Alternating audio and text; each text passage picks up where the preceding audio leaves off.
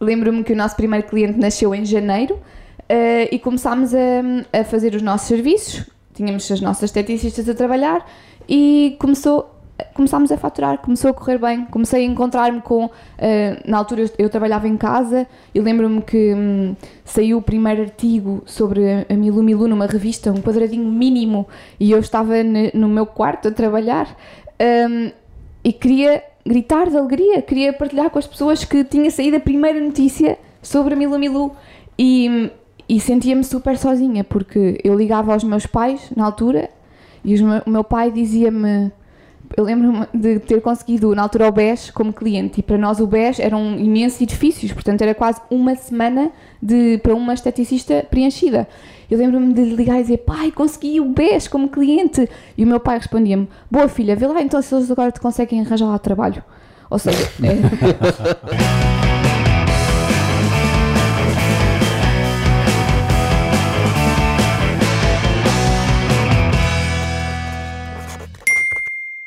Bem-vindos a mais um Bitalk, o podcast de negócios à portuguesa. O meu nome é Tocha, comigo tenho José Serra. José, e a nossa convidada de hoje? Olá pessoal, hoje connosco temos a Mariana Guerra. Uh, a Mariana sempre esteve ligada de alguma maneira à área da beleza, uh, mas hoje em dia está à frente de uma marca muito conhecida, principalmente para o público feminino, que é Forel. Uh, Forel são cuidados de pele Portanto, e os cuidados de pele, como nós sabemos, significam sempre cuidados com saúde. Não fosse a pele o órgão maior do nosso corpo, não é? Uh, os dispositivos uh, da Forel, já que estamos a falar em tecnologia, vêm dar a certeza de que esta parte nunca foi esquecida no dia a dia. Portanto, e no fundo temos aqui um exemplo interessante em que a beleza se alia à tecnologia e de alguma forma também temos a inteligência artificial, ou seja, temos tecnologia em força no, no, no mercado da beleza. É disto que vamos falar hoje com Mariana Guerra, não é? É sim, senhora. Bem-vinda, Mariana. Obrigada pelo convite. Olha, antes de irmos aí para, para as belezas e para a tecnologia, vamos começar um bocadinho pelo início. Tu formaste em gestão em Coimbra. Certo. Mais tarde foste ao ISCTE a fazer recurso humano. Exatamente. Um, porque essas escolhas, como é que começou uh, a tua vida, quando pensaste na vida profissional, o que é que te inspirou e porquê começaste por aí? Olha, mentira, porque esse início não foi nada pensado. Aliás, foi quase como a última solução que eu tinha. Eu, já, eu sou de Coimbra, nasci lá, então uh, escolhi gestão porque era, na altura, o curso que me dava uma maior Mais abrangência. Exatamente. porque ainda não fazia ideia do que é que eu queria. E ao longo do curso fui-me apercebendo, e, e acho que isso também vem comigo desde pequenina, que as pessoas, para mim, são o mais importante no, na vida, no negócio, em tudo. Na verdade, acho que tudo começa e acaba nas pessoas. Então, uh, na altura nós tínhamos cadeiras que podíamos escolher e eu fui sempre indo para as escolhas mais óbvias no que era relacionado com pessoas.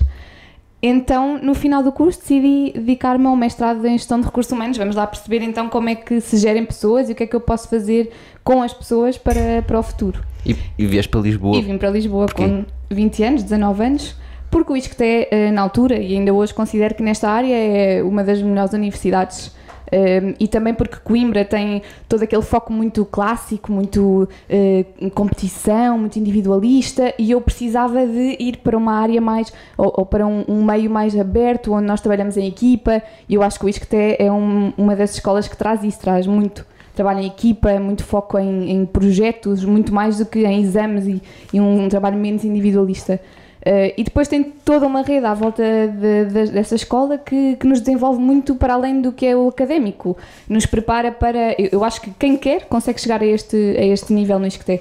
Uh, nos prepara para ir a entrevistas, para realmente nos distinguirmos a nível de marketing pessoal. Uh, eu considero que é uma faculdade super completa. Gostaste muito, já percebi. Gostei muito. Então, fizeste os cursos Sim. todos? Estás formada. Exatamente. E depois como é que vais parar à L'Oréal? Então, um, depois de, ou enquanto fazia o mestrado, enquanto fazia a minha tese, uh, tinha muito consciente que queria continuar na carreira académica. Eu queria muito fazer doutoramento, queria dar aulas, uh, o que eu realmente gostava era de comunicar, de formar, perceber que conseguia ali orientar a, mente das outras pessoas um, e começo-me então a tentar preparar tudo para tal. E enquanto fazia a minha tese, muitas vezes na biblioteca do ISCTE, fiz uma pausa Uh, e decidir assistir a uma conferência que a L'Oréal estava a dar, naquelas feiras de, de emprego, emprego. exato, uhum, isso que até faz. Uh, e na altura pediram-me para ir falar sobre um tema que era resiliência, que por acaso era um dos temas da minha tese, uh, e correu de tal forma que no final pediram-me o currículo e em duas semanas estava a trabalhar na L'Oréal e nunca mais voltei a pensar numa carreira académica. Isto é real. E o que é que foste fazer para a L'Oréal?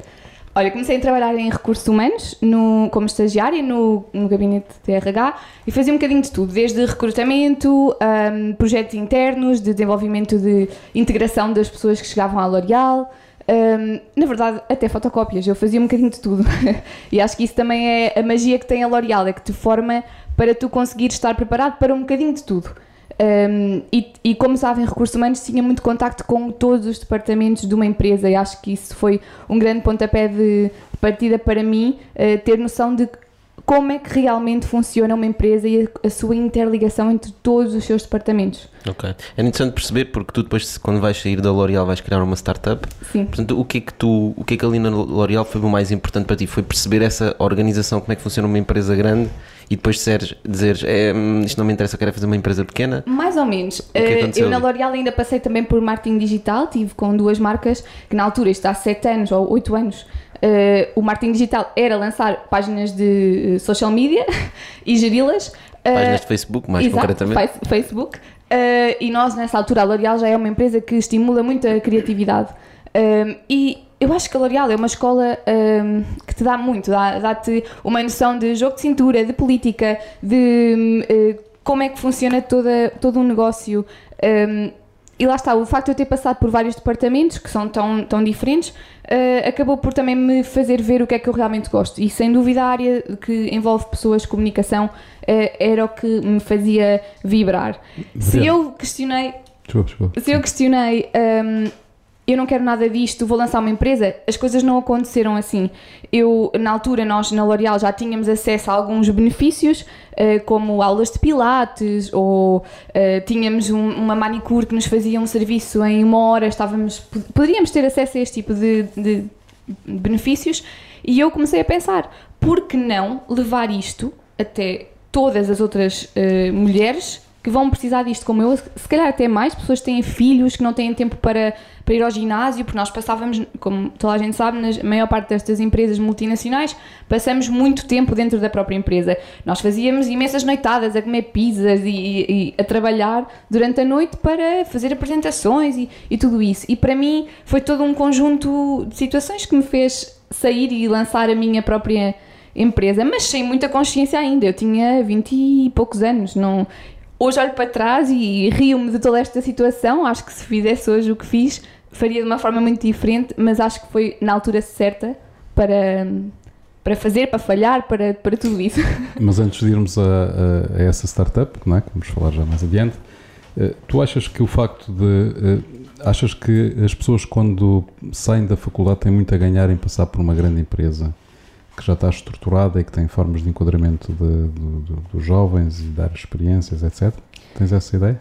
Eu acho que. Ou isso de alguma forma vai uh, formatar, uh, formatar a, a, forma de ver os negócios e, e as sociedades e, e, pelo contrário, dificulta depois darem um salto para, para a área de empreendedorismo? Eu acredito uh, que a equação tem várias variáveis e que é diferente para cada pessoa. Eu acho que cada pessoa tem o seu ritmo, tem o seu caminho e deve tirar dele o melhor. No meu caso, e aquilo que eu acredito é que faz todo o sentido termos as experiências opostas, independentemente de quando isso aconteça. Sim, mas quando nós fazemos opções não, sabemos que vão ser experiências opostas. Certo. Não? Quer dizer, nós podemos ao longo do caminho começar a direcionar para tal, mas, mas lá está. Eu continuo a achar que foi muito importante, no meu caso, ter passado por uma multinacional para eu entender uh, estruturas, processos, uh, interligações. Modo que, de pensar, se calhar. Também, é? também. Uhum. Um, para mim isso é o mais importante, porque depois quando criamos uma startup e temos lá está o, o modo oposto, e eu tanto criei startup como trabalhei para startups, uh, temos uma, um background e uma forma, trazemos uma bagagem de uh, interligar as coisas, temos mais noção do que é uma estrutura empresarial. Sem dúvida, temos que ter alguma resiliência mental para sair daí e criar a nossa própria. Mas é importante quando nós temos 20 e poucos anos e saímos da universidade uh, onde eu acho que a maior parte das pessoas realmente não aprende, uh, termos então esse momento de aprendizagem, que eu acho que é nas empresas que se aprende, é no negócio que se aprende. E tu próprio disseste, não é? Portanto, a ideia, estavas na L'Oréal quando tiveste a ideia de fazer eh, a Milu Milu. Claro. E, e eu acho que também é importante, às vezes, as pessoas que saem das universidades vão diretamente criar empresas em áreas que não conhecem. E, portanto, uma das vantagens de ir para uma empresa grande é que tu vais conhecer a área e como é que ela funciona Sem realmente, dúvida. né? Porque se eu crio uma startup, eu não aprendo tão bem sobre a área do que se eu estiver numa empresa grande. né? E, E e, na verdade ponto- tens que ser Se expert. calhar aí até há uma dica, não é? Que é, se alguém tem uma ideia para uma determinada área de negócio e não conhece essa área de negócio, poder fazer um, um intervalo, diremos assim, da sua Sim. ideia, esperar Um um, bocadinho mais Sem dúvida. e ir de facto para uma empresa grande que já esteja, que já esteja na área, não é? Que, que pode dar muito, muito conhecimento sobre o mercado, não é? E até a partir daí- networking. Sim, Era sim. isso que eu ia dizer, Tocha. Eu acho que eh, em qualquer negócio, em qualquer fase da nossa vida, networking é tudo. Eh, e quanto mais tempo nós passamos nesse mercado, nesse No negócio, meio, não é? no meio, No meio mais contactos conseguimos eh, fazer nessa, nessa área. Para mim foi um dos pontos fulcrais e tem sido ao longo da minha carreira os contactos que, que tenho feito e, e a visão que nós podemos ter de como é que podemos unir-nos. Lá está, eu acho que no, no empreendedorismo eh, as coisas são vistas de uma forma muito mais bonita eh, em termos de eh, entreajuda do que numa empresa, uma multinacional como eu vinha, mas acho que é importante também nós valorizarmos isso depois dessa experiência numa multinacional onde existe uma competição gigante, onde não podemos contar com a ajuda de quase ninguém e muitas vezes temos até um, uma chefia, um líder que nem é líder, portanto que também não te permite avançar e, e ter essa visão eh, primeiro para depois valorizarmos o que temos e pormos os contactos em, em cima da mesa.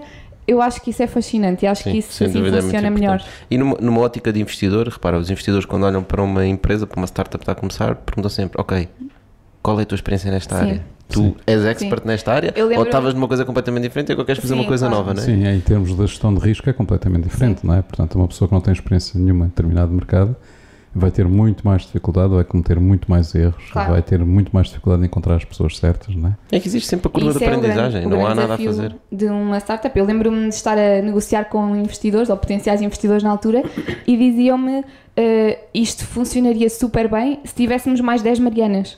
Porque vinha com os contactos, vinha com o networking, vinha com todo o know-how do, do setor, não é?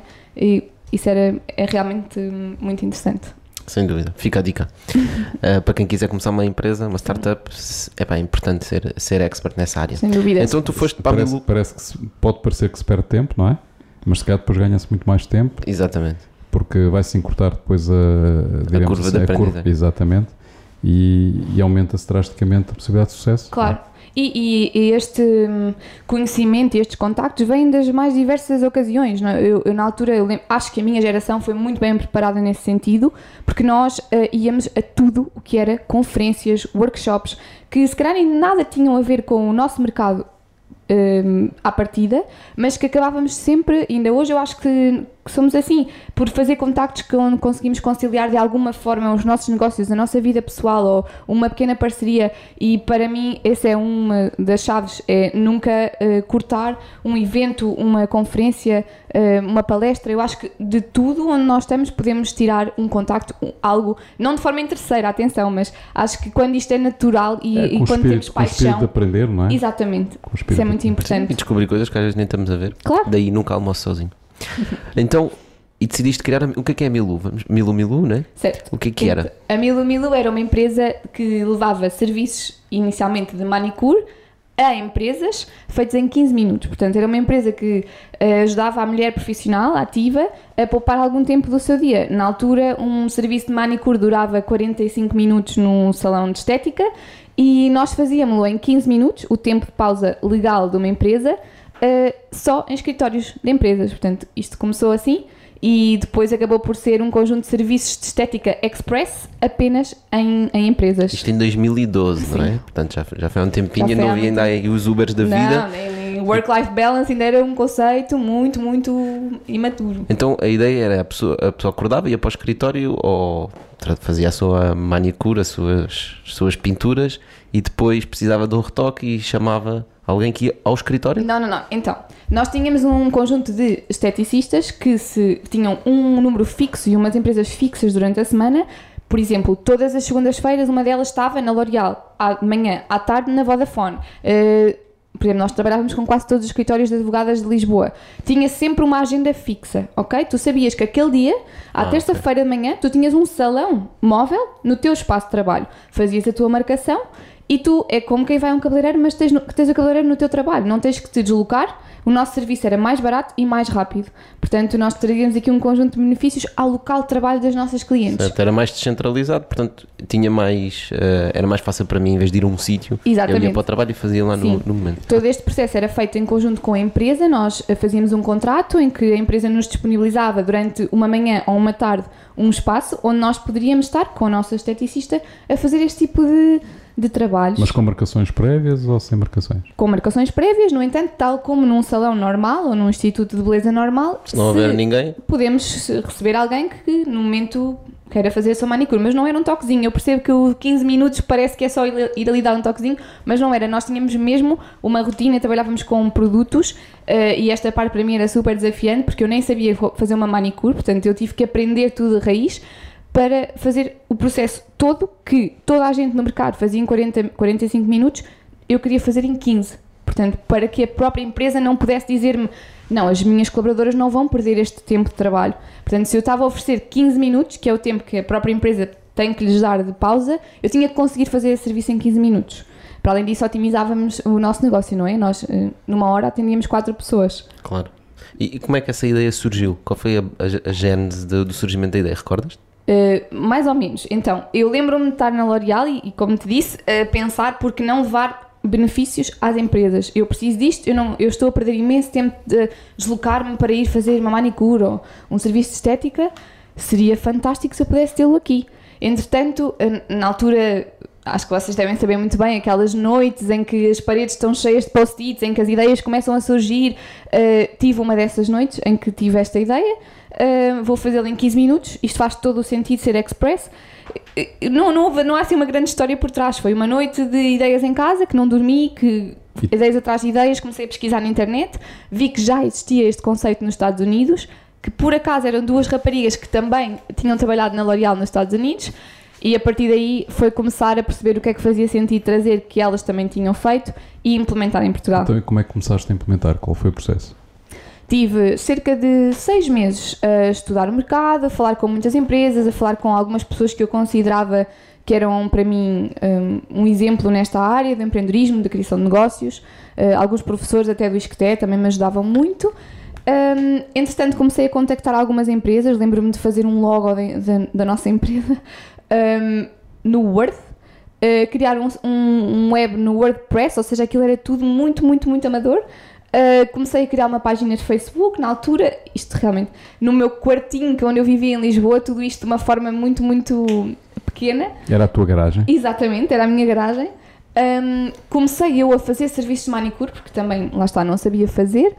E o que eu fiz durante esses meses, e mais importante de tudo, foi entrevistar cerca de 55 esteticistas para aprender tudo sobre o mercado da estética mais prático, mais operacional. Eu lembro-me que na altura eu reservava uma sala da Startup Lisboa para fazer as minhas entrevistas. E eu ia com malas cheias de vernizes e eu fazia toda uma, uma parte prática na entrevista a essas esteticistas. E eu, eu lembro-me de pensar, estas pessoas devem pensar, o que é que esta maluca vem para aqui fazer com malas cheias de coisas? E devia cheirar a verniz, as pessoas não sabiam o que é que se passava lá dentro. Então eu durante esses meses aprendi muito da parte prática e do processo logístico e prático de, de marcas e de uh, todo este mundo da, da, estética que eu conhecia como qualquer outra mulher porque usufruo do mesmo, mas não sabia como fazê-lo. Portanto, isto foi todo um processo no início de muita pesquisa, falar muito com empresas, com os recursos humanos que era com quem eu tinha contacto para fazer contratos para depois podermos então uh, implementar os nossos serviços nas empresas. Mas passei por todo um processo de jamais vamos trazer estética para o trabalho, onde é que isso já se viu, um, isto dos benefícios não faz, não faz sentido nenhum no nosso país, nós temos é que trabalhar. Uh, portanto, passámos por todo um conjunto de, de desafios que acabou por fazer com que o conceito nascesse. Ok, então a empresa arrancou? A empresa arrancou. E como é que correu? Uh, Lembro-me que o nosso primeiro cliente nasceu em janeiro uh, e começámos a, a fazer os nossos serviços tínhamos as nossas esteticistas a trabalhar e começou começámos a faturar, começou a correr bem, comecei a encontrar-me com, uh, na altura eu, eu, trabalhava em casa e lembro-me que um, saiu o primeiro artigo sobre a Milu Milu numa revista, um quadradinho mínimo, e eu estava no meu quarto a trabalhar um, e queria gritar de alegria, queria partilhar com as pessoas que tinha saído a primeira notícia sobre a Milu Milu e, e sentia-me super sozinha porque eu ligava aos meus pais na altura e o meu pai dizia-me eu lembro-me de ter conseguido na altura o BES como cliente e para nós o BES eram imensos edifícios, portanto era quase uma semana de, para uma esteticista preenchida. Eu lembro-me de ligar e dizer, pai, consegui o BES como cliente. E o meu pai respondia-me, boa filha, vê lá então se eles agora te conseguem arranjar lá trabalho. Ou seja, é, toda a minha volta era um ambiente muito conservador que não compreendiam como é que eu tinha deixado uma carreira na L'Oréal e uma carreira que era, que era suposto acontecer para lançar uma empresa na área da estética. Não fazia sentido nenhum. Uh, então, todos estes desafios uh, começaram a fazer sentido quando começamos a faturar, quando começamos a encontrar pessoas no lado das empresas para as quais faz sentido este tipo de benefícios. Começamos a cruzar marcas, uh, por exemplo, na altura entramos na Small Compal, fazíamos serviços lá e para mim fazia sentido eu poder levar produtos que eles lançavam, pequenos suminhos, para outras empresas enquanto faziam manicure. Portanto, já começamos aqui a cruzar uh, mais benefícios ainda. Toda a minha descoberta, eu ia todos os dias com as minhas esteticistas, sentava-me ao lado delas o dia todo, enquanto elas faziam as unhas às minhas clientes eu estava a, a, conversar com as clientes, a perceber as dúvidas que elas, que elas tinham, como é que poderia melhorar o negócio e comecei a perceber as dinâmicas internas das organizações, como é que cada uma comunicava internamente. Portanto, eu tive acesso a muita informação que, se calhar, se não tivesse acompanhado, não sabia. Uhum. E comecei a perceber. Isso é muito importante. É mesmo muito importante. Comecei a perceber que havia canais de comunicação que nós podíamos utilizar e que mais nenhuma marca estava a utilizar. Então lembro-me de fazer publicidade nas casas de banho, eh, das próprias empresas, de, hum, havia eventos internos, tipo bandas internas, coisas que lá fora ninguém sabe que existem e eu conseguia meter a Milu Milu em tudo. E para mim isso começou a ser. Eh, começou a crescer, aquilo foi tudo muito orgânico. Acho que. Quem é que, quem é que pagava? Eram as empresas. Quem pagava eram os colaboradores das empresas, como tu vais a um salão, tu pagas o teu serviço na hora, no entanto, nós também tínhamos um serviço em que no dia de aniversário da empresa ou no dia da mulher, a própria empresa pagava-nos serviço e oferecia a todas as mulheres uh, da sua empresa. Portanto, o que tu tinhas que convencer as empresas é dar o espaço Exatamente. E, e a aceitar, digamos, o, o modelo, dizer Sim. vou criar ali uma zona para, para, as vossas claro. colaboradoras irem fazer Sim. manicure, né? Para e... lhes pouparmos tempo da vida delas. Certo, faz sentido. Em vez de irem a outro sítio. Exato. Muito interessante. Se calhar então... têm que sair mais cedo do trabalho para poder ir. Portanto, acabamos claro. por é, uh, tiveste dificuldade em escalar o serviço quando, para começar a aparecer muitos clientes? Sim, tive.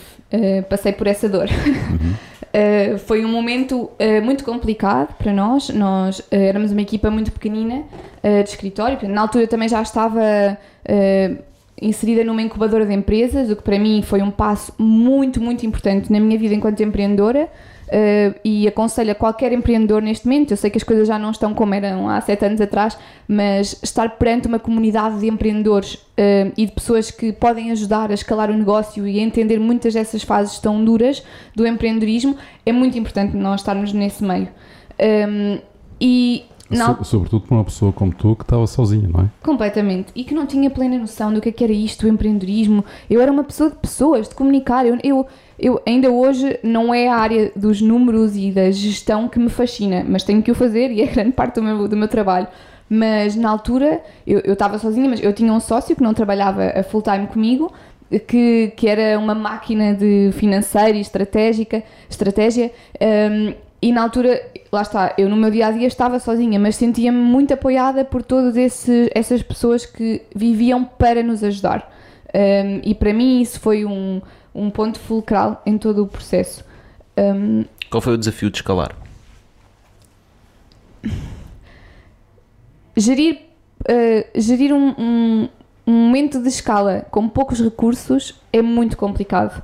Termos dependentes de nós pessoas um, que precisam do nosso dinheiro, do nosso bem, dos nossos benefícios para poderem uh, ter a sua família uh, bem uh, e percebermos que o negócio pode não avançar, mas existe o outro momento em que pode avançar demasiado rápido e nós não temos como um, potencial da melhor forma e mais saudável, isso é um verdadeiro desafio. No entanto, como nós tínhamos um modelo de negócio muito sustentável, portanto, nós tínhamos muito poucos custos fixos, era tudo uma questão de contratar mais pessoas para um, termos mais clientes. Uh, de conseguir mais negócio para conseguirmos uh, ter mais clientes e contratar mais. Portanto, era tudo um, uma roda muito sustentável uh, acabou por acontecer rapidamente. Um, ehm, eu tenho uma sede enorme, dá-me uma adrenalina enorme uh, conseguir ter novos contratos, novos clientes, fazer mais e mais e mais e mais. E para mim, eu sempre fui assim, e na altura só dependia de mim. Portanto. Uh, Sim, Mariana, mas uh, efetivamente, repara. Uh, a necessidade de escalar e o desafio de escalar pode dar cabo de uma empresa, não é? Portanto, porque não é sobretudo uma empresa que tem que está baseado, tem baseado o seu negócio em recursos humanos, portanto, em pessoas, uh, o escalar nunca é fácil, não é? Porque é preciso mais pessoas, mas para além de ser necessário mais pessoas, é preciso mudar todos os processos, não é? Sem dúvida. Porque se tu tens que lidar com, no teu caso concreto, com um conjunto de muito maior de reservas e de pedidos e eventualmente solicitações uh, que não são standard, etc., e se existe todo um conjunto de novos processos que, se a empresa não está preparada, vai passar a ter um, um, um serviço muito pior do que aquele que, uhum. que, as pessoas estão à espera e vai perdendo clientes, portanto, e, e em última instância pode morrer. Uh, eu acho que é Como muito é que importante nós termos noção de, da nossa missão e onde é que nós atuamos. Na altura nós tínhamos pedidos de todo o género, até festas de aniversário, uh, eventos. Uh, se nós quiséssemos ter feito provavelmente mais faturação naquele momento teríamos, mas nós mantivemos muito fiéis ao nosso modelo. Nós éramos uma empresa que fazia serviços para empresas, portanto, nós dissemos muitos nãos e isso é muito importante. Uh, se calhar o ritmo. Portanto, é, é, preciso saber dizer não. É sim, preciso, sim, e às vezes é complicado dizer não. Sem hum. dúvida, e custa, custa muito porque nós vemos à nossa frente uma possibilidade de se calhar uh, aumentar mais contactos, mais dinheiro, mais recursos. Uh, e, e, na altura foi preciso dizer não, muitas vezes. Uh, mas depois falham muitas coisas. Eu acho que qualquer empreendedor sabe isto. Quando nós, nós começamos um negócio, fazemos o nosso modelo de negócios, temos uh, completamente noção que as coisas vão correr assim, estes são os nossos desafios. E passado três semanas, e passado três meses, seis meses, anos, nós estamos constantemente a mudar o nosso modelo de negócio. Temos, temos que estar constantemente a questionar-nos, a, mudar, reinventar. a reinventar o negócio, reinventar a nossa forma de pensar. E essa é a magia de criar um negócio, para mim, mas também foi o nosso grande desafio. Nós, eh, quando tudo vai bem, de repente, uma das nossas colaboradoras uh, despede-se, ou as coisas não correm bem, ou apanhamos lá a roubar, ou todos aqueles problemas que são básicos de um negócio que nós às vezes nem sequer os metemos na equação, eles aparecem. Uh, portanto, tudo é um desafio. Seja crescer mais, seja não crescer, seja. Tudo é um desafio. E para mim, essa é a magia de criar um negócio. É, é interessante porque todos os investidores e, e faz parte das regras do beabá do empreendedor é tens que fazer um plano de negócios. Mas a verdade é as pessoas que fazem isto há algum tempo sabem nunca se acerta. Nunca. Aquele Excel está sempre mal. Eu acho que faz sentido quando é como eu tinha 20 e poucos anos, faz todo o sentido criar um plano de negócio para enquadrares a tua ideia, teres ali assente. Eu acho que, que é, por isso pensas. que é importante Exato, e deve ser sempre feito. Exatamente, é? e porque também te obriga a estudar um bocadinho mais o teu cliente, as tuas formas de chegar até ele mas de todo não é aquilo que vai ditar o rumo do negócio. Sim, não pode ficar estático, não é? Não é? Tem Sim. que ser uma coisa que depois vai ser flexível e que tu vais aprendendo e vais mudando. Claro. Sem dúvida que é muito importante. E, e qual foi o seguimento da Mil Milu? Exatamente o que eu ia perguntar. Entretanto, por razões uh, pessoais, um, a Milu Milu teve de acabar. Na altura, o meu sócio era meu companheiro de vida e as coisas no nível pessoal não correram tão bem, então foi o momento mais complicado que eu acho que tive na minha carreira profissional uh, e tivemos mesmo que terminar uh, com a empresa. Portanto, eu voltei. Ou seja, ou seja o projeto, o projeto uh, morreu por desentendimento Sim. dos founders, não é? Exatamente. Sim. É muito triste. É triste, é triste mas é muito comum. Certo. Mas não, tem, tem, as suas coisas boas. Não necessariamente por serem companheiros de vida e depois não, isso claro, foi o, cata claro. o catalisador, Sim. mas uh, founders que não se conseguem entender por Sim, várias coisas. Mas, e... mas, mas nisso, facto... nisso seria muito importante e é muito importante quando, quando, é, quando as coisas ainda estão bem, não é? Os founders entenderem-se sobre como é que se podem separar. Sim, mas é? na altura uh, é, é tudo é tudo tão fugaz, é tudo tão eh, excitante, é uma adrenalina tão grande, nós só queríamos avançar e éramos, tínhamos, nós não tínhamos a maturidade que temos hoje, nem para criar um negócio, nem para uma estrutura, e eh, nós só queríamos fazer acontecer. Eh, e, e na altura, ma- mais uma vez digo, não se falava do empreendedorismo como se fala hoje. Eu lembro-me de eu e outra rapariga, éramos as únicas raparigas no meio de mil rapazes, tech, aplicações. eu Ainda vou para hoje aí é assim. falar de manicure. Infelizmente ainda hoje é assim. Já não é tanto, mas ainda é um Mas bocado é, assim. exato. E, e pronto, e, e na altura não tínhamos essa consciência do que de ponderar como é que pode se acabar, como é que podemos gerir as coisas e há toda uma envolvência emocional que com 20 e poucos anos é muito complicado eh, ter-se alguma Sim, maturidade para Mas quando está envolvido numa relação, Claro. mas, mas lá está, acho que fica a dica quando se começa uma empresa deste género, pá, convém clarificar as coisas. e Sem há, tanto- dúvida. há tantos modelos já hoje em dia para, para fazer isso. Sem dúvida. Que é só uma questão de sentarem-se os dois e dizer: ah pá, olha, eu gosto bem de ti, isto vai correr super bem, nós vamos, Claro. isto vai ser espetacular, mas vamos só definir aqui as regras, Sim. just in case. Sim. É muito importante. E a gestão dos próprios papéis dentro da, da organização, porque depois há sempre alguém que acaba por se destacar mais eh, na empresa e é importante gerir tudo isso antes de acontecer alguma coisa. Que no meu caso, eh, eu, eu não digo a ninguém não se juntem com os vossos namorados, maridos para fazer negócio. Eu acho o contrário, acho que é muito, muito. É uma experiência que vale mesmo a pena ter, porque entra-se com uma intensidade muito diferente num negócio dessa forma. Mas falamos de negócio, portanto é preciso realmente ter. Sim, o risco da relação aí passa para o risco do negócio, não é? Exato, Portanto, e sem dúvida que nesse caso então tem que se ter ainda mais cuidado, exatamente. não é, a priori? Sim, sem dúvida. É isso e melhores amigos, também está ali muito perto. Sim, Depois tragam-se relações exatamente por causa disso. não é? Melhores amigos, familiares, ou seja, há Sim. todo um é conjunto. preciso ter uma base muito quando, sólida para quando conseguir. existe algo mais do que, que os une, que une, que une os founders, para além do próprio negócio, esse, esse, esse risco aparece sempre, não é? Sim, Que é E é engraçado porque nós, como seres humanos, temos exatamente a tendência contrária. Que é, se nós nos juntamos com um co-founder que não conhecemos, pá, como não o conhecemos, temos aquele receio. É pá, olha, vamos definir aqui umas... É mais provável verdade. definir as regras. Quando estás com uma pessoa que tu confias... confiamos. é Claro. epá, a gente falamos tão Isto bem vai um com o outro, ah, isto não há claro, problemas. claro.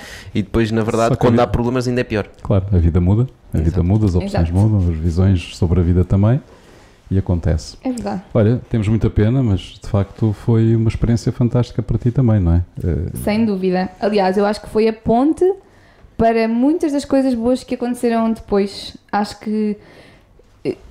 Eu não, eu não vou mentir, foram três anos e tal fascinantes. Eu aprendi imenso, eu, eu acho que me estimulei muito e, e o empreendedorismo nessa altura estimulou muito a minha criatividade. Acho que aprender a bater com a cabeça, todos nós devíamos passar por isso, sem termos alguém a dar-nos guidelines, sem termos um, um chefe a dizer-nos para onde ir. Uh, todos devíamos passar por isso e acho que todos devíamos passar pelo processo de falhar, de acabou, agora tens que ser resiliente e tens que ir encontrar uma oportunidade onde só vês Move on. barreiras. Move on, né? Move on. E como é que foi isso? Qual, qual foi, Foi o passo duro. seguinte? Foi muito duro. Uhum. Uh, na altura um, eu adorava, uh, fascina- era para mim fascinante todo este mundo de ajudar-nos uns aos outros. Sempre foi a minha paixão o momento de criar o negócio, criar uh, a estrutura do negócio e, e, hum, na altura andei com algumas pessoas da área de empreendedorismo, Miguel Pina Martins, em que eu ajudei também na Science for You para alguns projetos. Ou seja, foi todo um processo de muita instabilidade e perceber, eu venho de uma empresa onde eu estou totalmente realizada, onde eu faço, eh, onde eu toco os pontos todos de um negócio e faço acontecer, para de repente eu vou ter que reportar alguém, eu vou ter que voltar ao mercado de trabalho, vou ter que escolher hum, o que é que eu quero fazer. Eu não vou poder fazer tudo, que é o que eu gosto de fazer. Eu vou ter que escolher um bocadinho daquilo que eu quero que eu, que eu gosto de fazer e fazer apenas isso, que é o que nós vemos muito hoje em Portugal, infelizmente, na- em empresas que não são startups. E mesmo em algumas startups. Então, na altura, lembro-me de ouvir dizer que a Calcedonia tinha um cargo em que podíamos gerir vários negócios, várias lojas. E eu candidatei-me a esse cargo. Uh, posso dizer-vos que enviei 11 vezes o meu currículo de formas diferentes e que uh, um, na altura percebi que não era chamada porque eu não tinha experiência em loja. E é verdade que eu tinha muita experiência em retalho, em gestão de pessoas que um, estavam em contato com o público, mas numa ótica de uma multinacional eu nem sequer sabia abrir uma caixa registradora ou fechar uma porta de uma loja. Uh, isso era real. Então o que eu fiz, e ao aperceber-me que este era o meu gap, um, e isto foi hum, muito divertido, mas ao mesmo tempo muito duro para mim, eu expus-me a ir vender para uma loja. Então eu eh, candidatei-me a outra marca, fui para uma loja vender durante três semanas. Lembro-me de andar cheia de pensos em todo o lado e, e, gel, porque doíam os músculos todos, porque eu não estava habituada a estar tantas horas em pé, a vender ao cliente. Uh, e aprendi tudo o que era uh, o processo de gerir o retalho físico, uma loja. Um, aprendi as dores, aprendi a parte fascinante que é, que eu sempre gostei muito da parte comercial, sempre, acho que me está totalmente na veia. E, e em três semanas tinha o diretor da Calcedónia a bater à porta dessa loja para eu ir trabalhar para, para a Calcedónia. Uhum. E então estive durante algum tempo a gerir sete lojas, tanto de centros comerciais como um, lojas de rua, Uh, e acho que foi uma grande escola a nível de um, KPIs, indicadores de negócios, gestão de retalho de pessoas. Uh, acho que a Calzónia é uma incrível escola de retalho.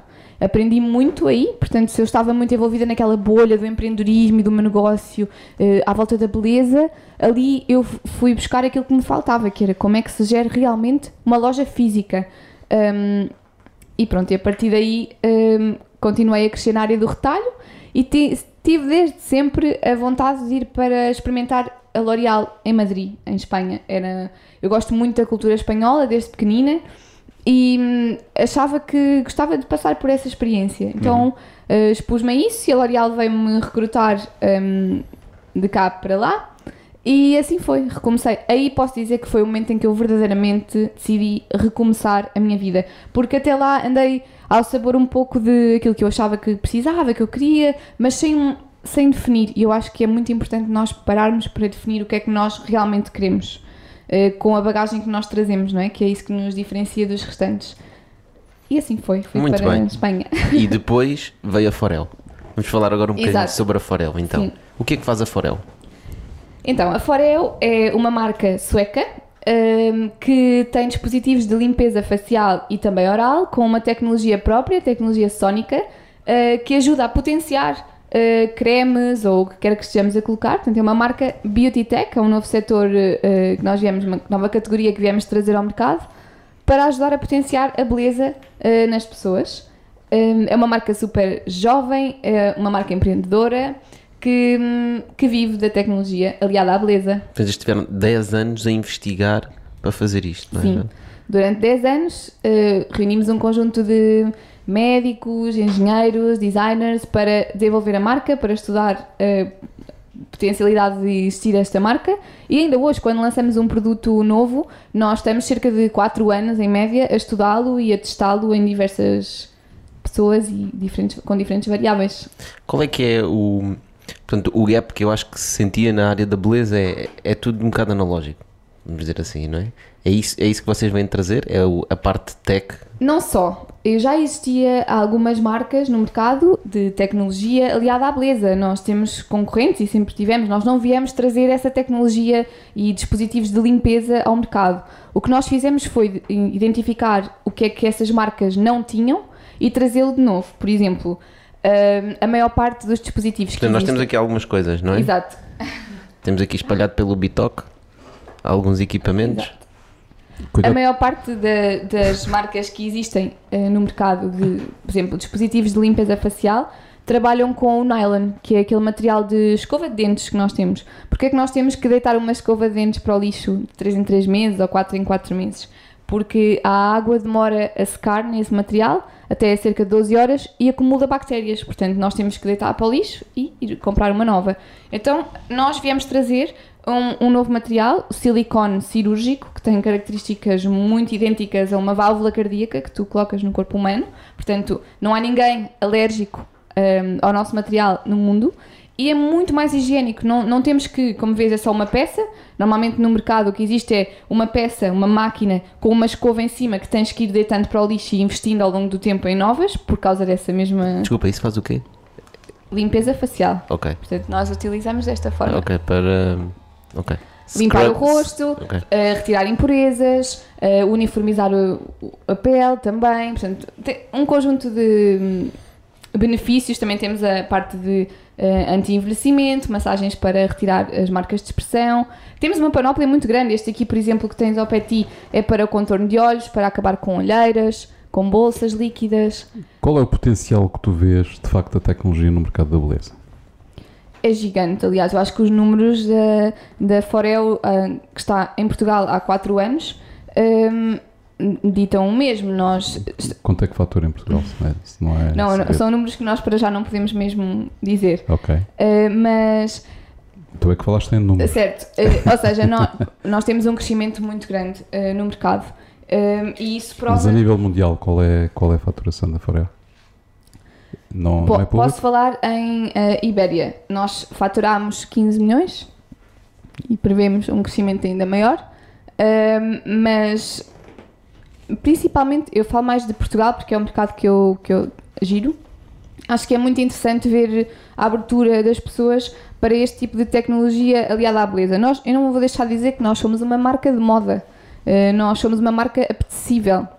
Nós temos um cliente que vai desde os 15 até aos 65 anos e nós temos eh, dispositivos disponíveis para quase todas Mas tu as achas que há necessidades. uma apetência maior para, para esse tipo de tecnologias, hoje em dia? Eu acho que temos vindo É a crescer, exatamente, também porque nós temos vindo a trabalhar muito no sentido de educar o nosso consumidor ou o potencial consumidor dos, das mais-valias que, que tem a tecnologia nesta área. Nós potenciamos resultados muito mais rápidos e muito mais eficazes. E, hoje também em dia, mais sustentáveis, não é? e mais sustentáveis, sim. Nós trabalhamos com material reciclável, nós temos uma autonomia de bateria muito grande. Este dispositivo que eu tenho na mão, com apenas uma hora de carga com USB, dura quase um ano sem teres que voltar a carregar de novo. Portanto, nós trazemos aqui um conjunto de pilares que acabam por ser uma mais-valia e que as pessoas procuram uh, para melhorar as suas vidas, para que seja mais fácil. uh, e, e- hoje, hoje nós todas, todos procuramos resultados rápidos uh, daquilo em que nós investimos. E a Forel traz isso, traz resultados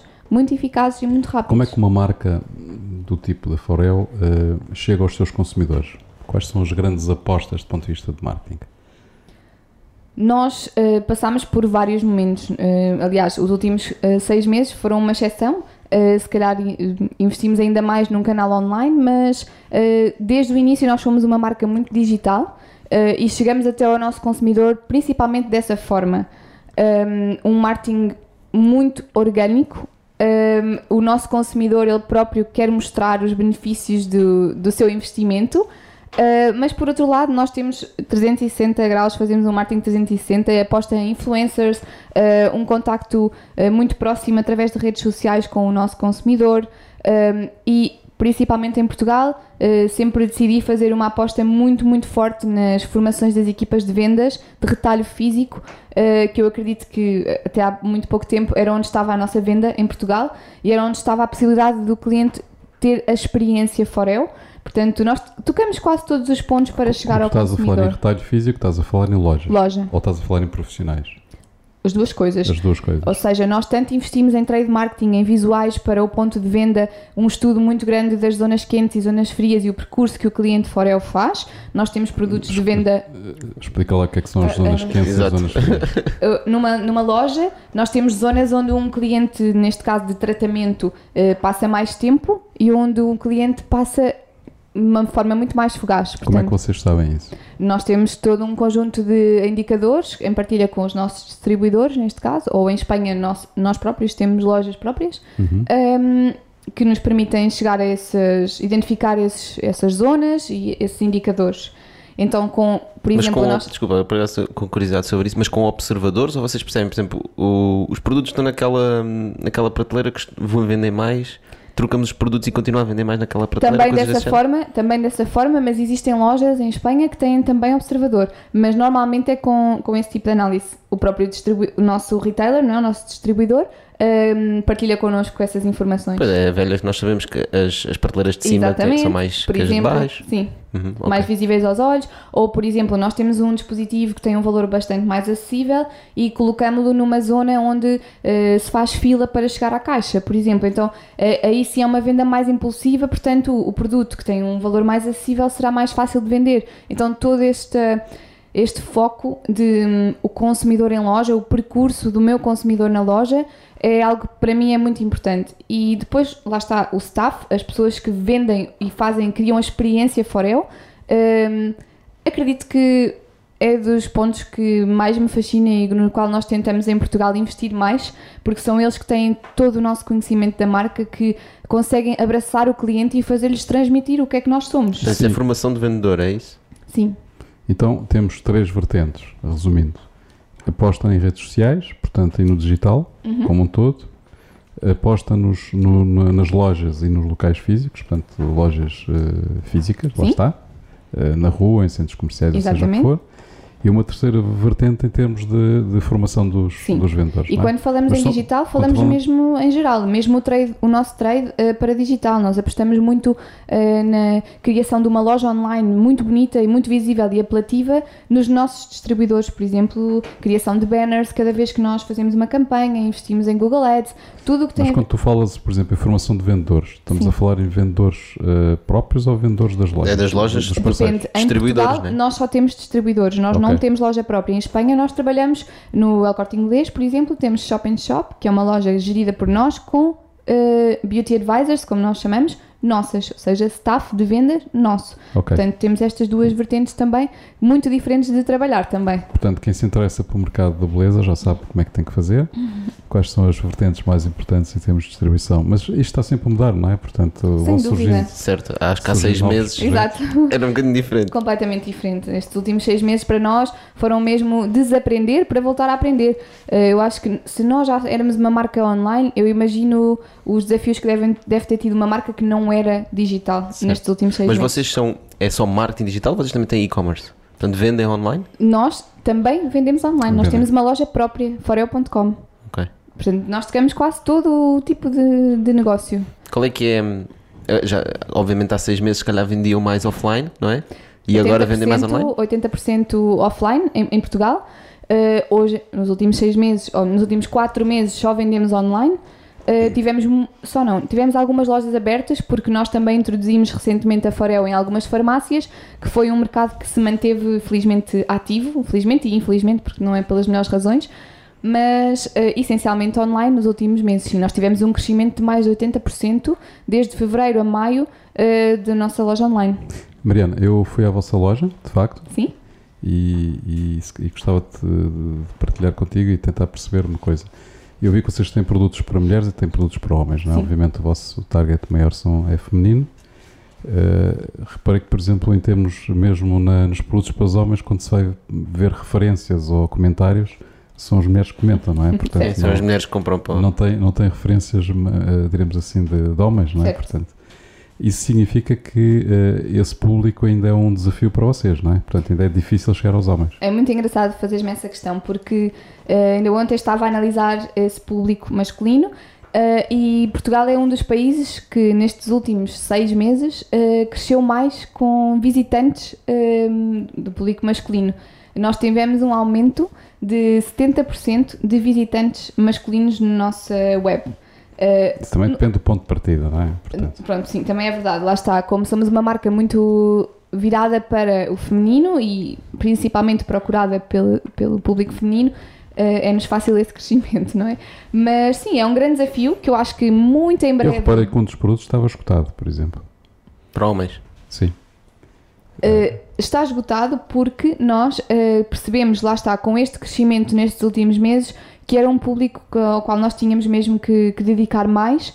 Então, nós, em muito pouco tempo, vamos lançar um produto novo para homem. Uh, daí, talvez por isso esteja esgotado o, Ok. o que estiveste à procura, mas em breve terá as novas soluções para, para o público masculino. Escutado também é bom sinal.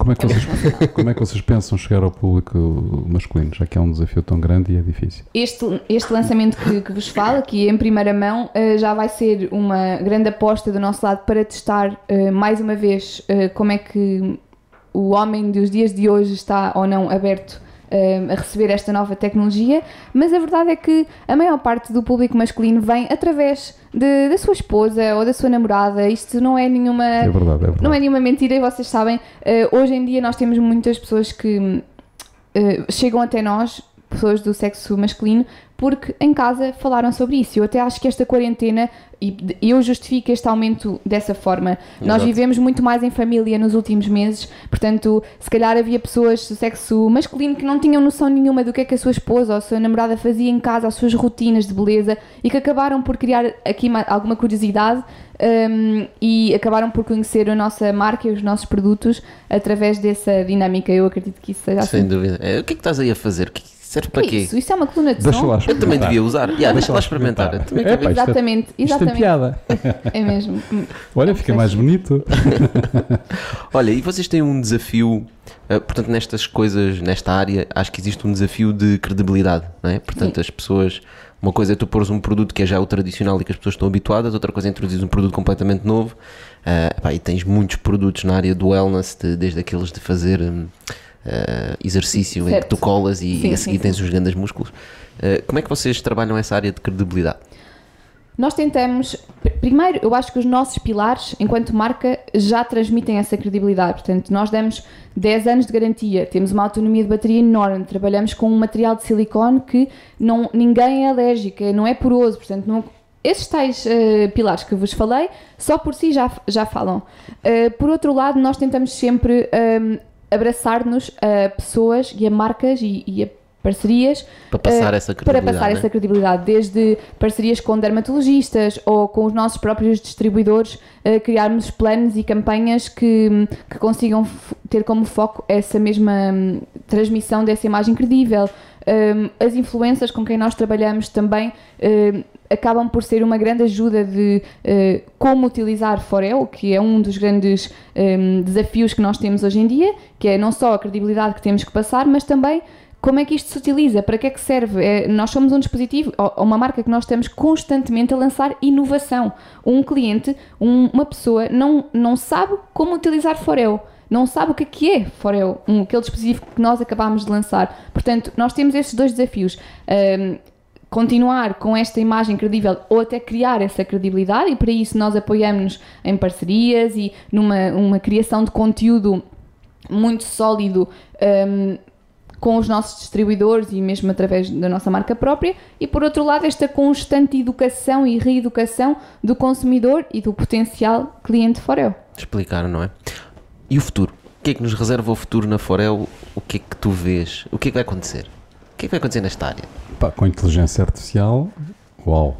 O que Sim, é que vem aí? eh, eu acho que a inteligência artificial, a realidade aumentada, nós já conseguimos começar a ver, a emergir alguns conceitos nesta área de tecnologia aliada ao retalho da beleza. Isso, claramente, nós já trabalhamos com distribuidores muito avançados nesse Estás a nesse falar, aspecto. por exemplo, em espelhos interativos e coisas desse género? por exemplo, ou numa, numa loja, de um, numa Sephora, em que tu entras e recebes uma mensagem com um mapa da loja e, e com as promoções adequadas às tuas necessidades e aos teus gostos, onde é que, onde é que as podes encontrar, ou, ou por exemplo, podes Adaptada experimentar a ti, não é? a ti, exatamente, podes experimentar eh, mais de 100 batons sem sequer teres que colocar um batom nos teus lábios, através de, um- de uma aplicação.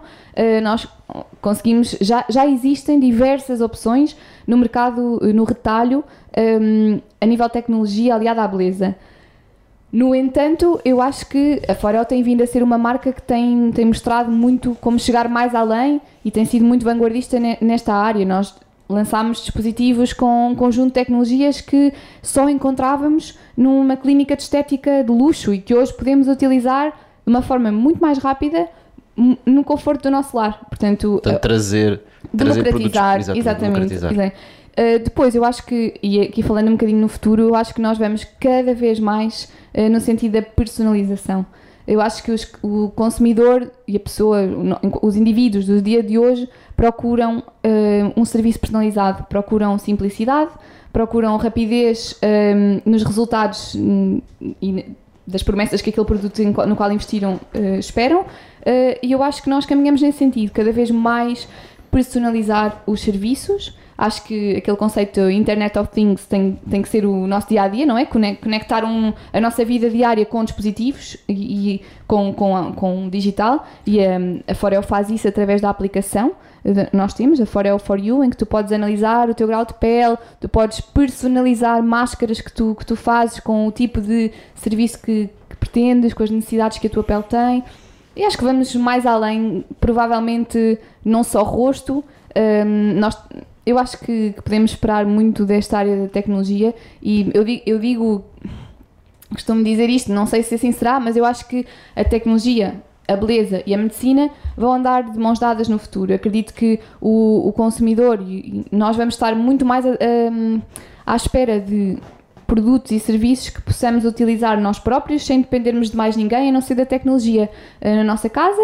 Eh, diria mesmo que a medicina poderá vir a, ter um papel muito importante Sim, na verdade, aliado à o tecnologia. wellness e o bem-estar está, está muito ligado à saúde, não Sim. é? Está, está tudo Sim, interligado. sem dúvida. E a pessoa sentir-se bem também lhe traz mais saúde e, Claro, portanto, claramente o futuro vai ser as coisas começarem-se a juntar mais e democratizar cada vez mais Sim, aquelas coisas que só podemos fazer em laboratórios XPTO, Omega I para ir trazer o no Sentirmos-nos autossuficientes, eu acho que esse é vai ser o grande foco do futuro. Sim, e essa personalização que tu falas também acho que é muito importante porque cada vez mais as pessoas querem ter a sua própria identidade, não é? Claro, E aquilo que serve para ti não serve para mim. claro. E é? um único produto com uma única solução, eh, nós já não estamos abertos a, a receber esse tipo de produto ou de serviço. Nós já queremos um produto que seja só para mim, para as minhas necessidades e que eu possa adaptar às diversas situações em que eu estou.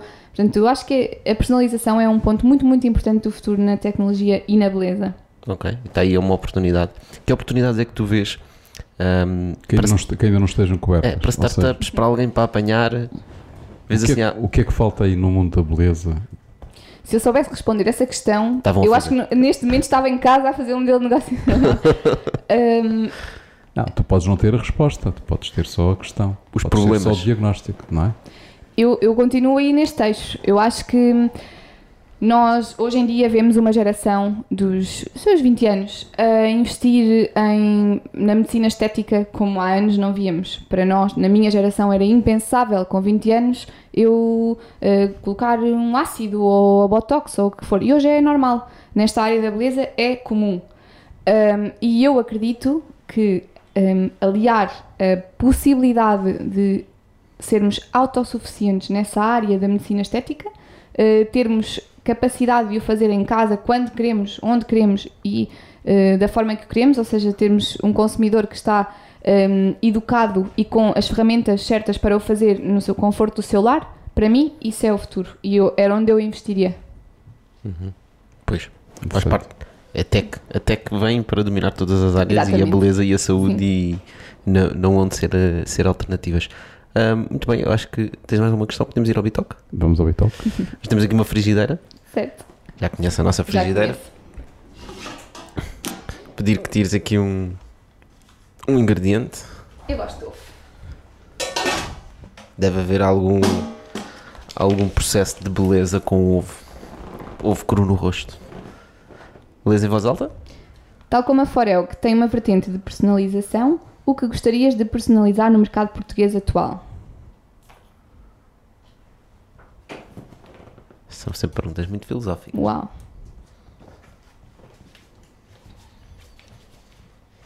Posso tirar outra? O que é que eu gostaria de personalizar?